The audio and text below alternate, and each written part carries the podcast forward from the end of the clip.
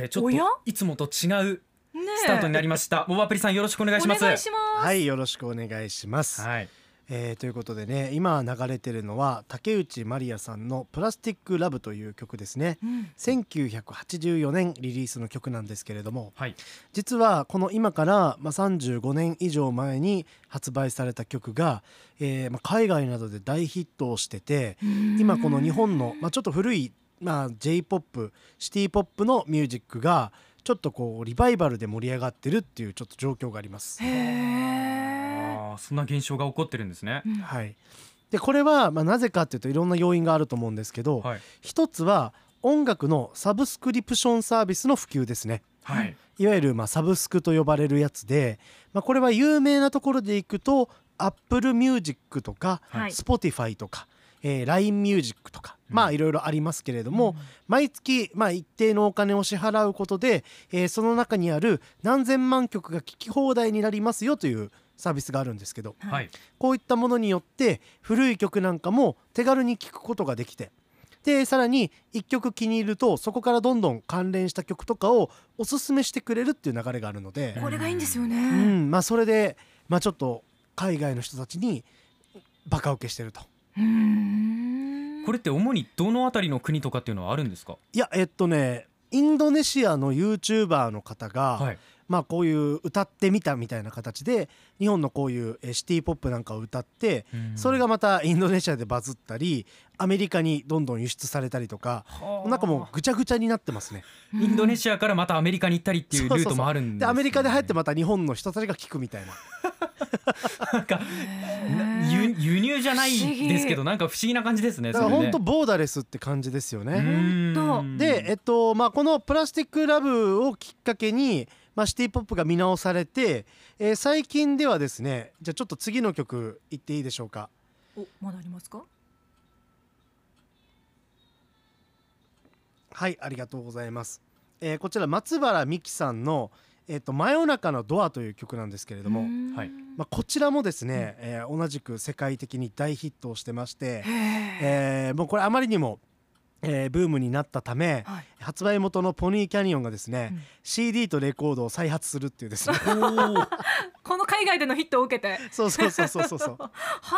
あ、こんな動きにもなるわけですか。すごいなと思います。でこの曲に関してはまたねすごく面白いのが、うん。TikTok でですね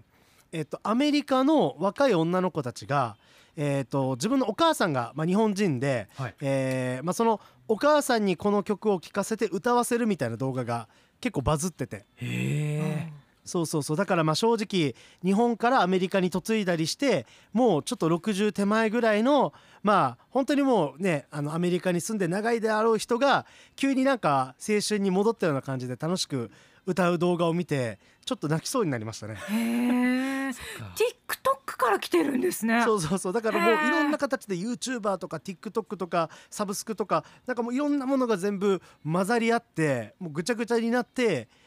なんかもうレコード会社とかが予想もしないところでヒットするみたいななるほどね。モアペリさん。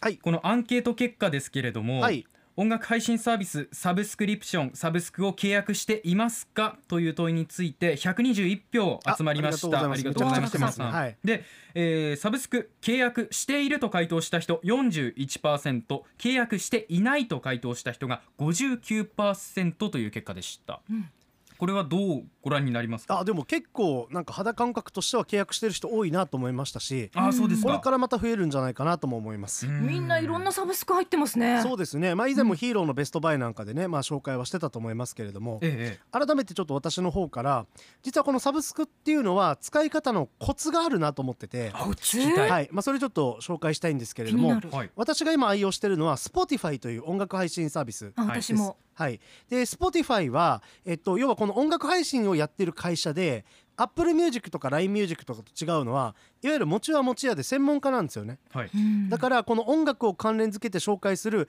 いわゆるレコメンド機能とかの精度がすごく高いなと思います。そういうことがその精度の高さの要因なんですね。うんだと思いまあノウハウもありますしね。ええで、えっと、Spotify なんかをまあ始めた時にまずやってほしいのは自分がそもそも好きな楽曲があるじゃないですか。はい、はい。えーバンドだったりヒップホップだったり洋楽だったりまあいろいろあると思いますけどそういったものを自分で検索して出していいねをつけたりしてくださいうんいいねをつける。そうそうそう。で好きな楽曲にまずいろいろいいねをつけて積極的につけることで、まあ、このサービス側がですねあこの人ってこのアーティストとこのアーティストとこの曲にいいねをつけてるからってことはこの曲好きそうだなっていうことをいろいろ分析してくれてどんどんおすすめしてくれます。でうんうん。えっと、さらに Spotify の場合は、えっと、Made for You というちょっと、えー項目があって検索のところに出てくるんですけど、そうするとあなたにこれおすすめしますよっていうおすすめのプレイリストがいっぱい出てくるんですよ。はい。でその中でも Discover Weekly という毎週月曜日に更新されるプレイリストがあるんですけどはい。これには自分が過去に「いいね」をつけた人なんかの傾向からこれどうだこれどうだみたいなのが毎週、まあ、Spotify からの挑戦状みたいな感じでやってくるんですよ。へえだから私なんかは月曜日になるとそのプレイリストをまずひひたすら聞いて、うん。その中でまた好きな曲があれば「いいね」をつけて、うん。でプレイリスト自分でまた専用の作って今だったら2021年のプレイリストを作ってるんですけどそれにどんどん入れて要は昔あのお気に入りのカセットテープに好きなアーティストの CD とか借りてきて全部入れるみたいな、はい。あやりました自分だけのカセット作ったりしたと思うんですけど、はいそういう感じでプレイリストを作っていく。なるほど。でそれで「いいね」をつけるとまた精度が上がって翌週さらに自分好みのやつが出てくるあー楽しい尽きないですよね、うん。これ音楽の数だけその仕分けというかね精度高くなっていくわけですから。そうなんですよね。いやいやいやいいな。まあそういう形で私は結構活用してて、うん。まあ、なので実はこの2年ぐらいで結構まあ音楽は好きになってうん。でちょっと嬉しいのがただこうねあのアーティスト名とかも知らずにシャッフルでこう Discover Weekly で聴いてる時にあめっちゃなんかこの曲いいと思って「いいね」つけてアーティスト名が全く分からなくてうん検索すると例えばなんかツイッターの登録者数とか自分より少なかったりすると超嬉しいんですよ。うわーみたいな青田買いみたいな俺が探したぜっていう探したぜ感がすごいんですよ。プロデューサー感覚みたいななんかね、まあ、そういう喜び見つける喜びとかもすごく出てくるので。へ一応こういう形でぜひ何かあの自分が知ってる曲を検索して、ねまあ、今みたいにラジオで紹介された曲を聴いてみたいっていう形の入り口もあると思うんですけどーうん。こういう形でこういうサービスのアルゴリズムに頼ってやるっていうのもすごくいいと思います。うーん。これツイッターでも来ておりました、はいはい、え首里城ピンクロさん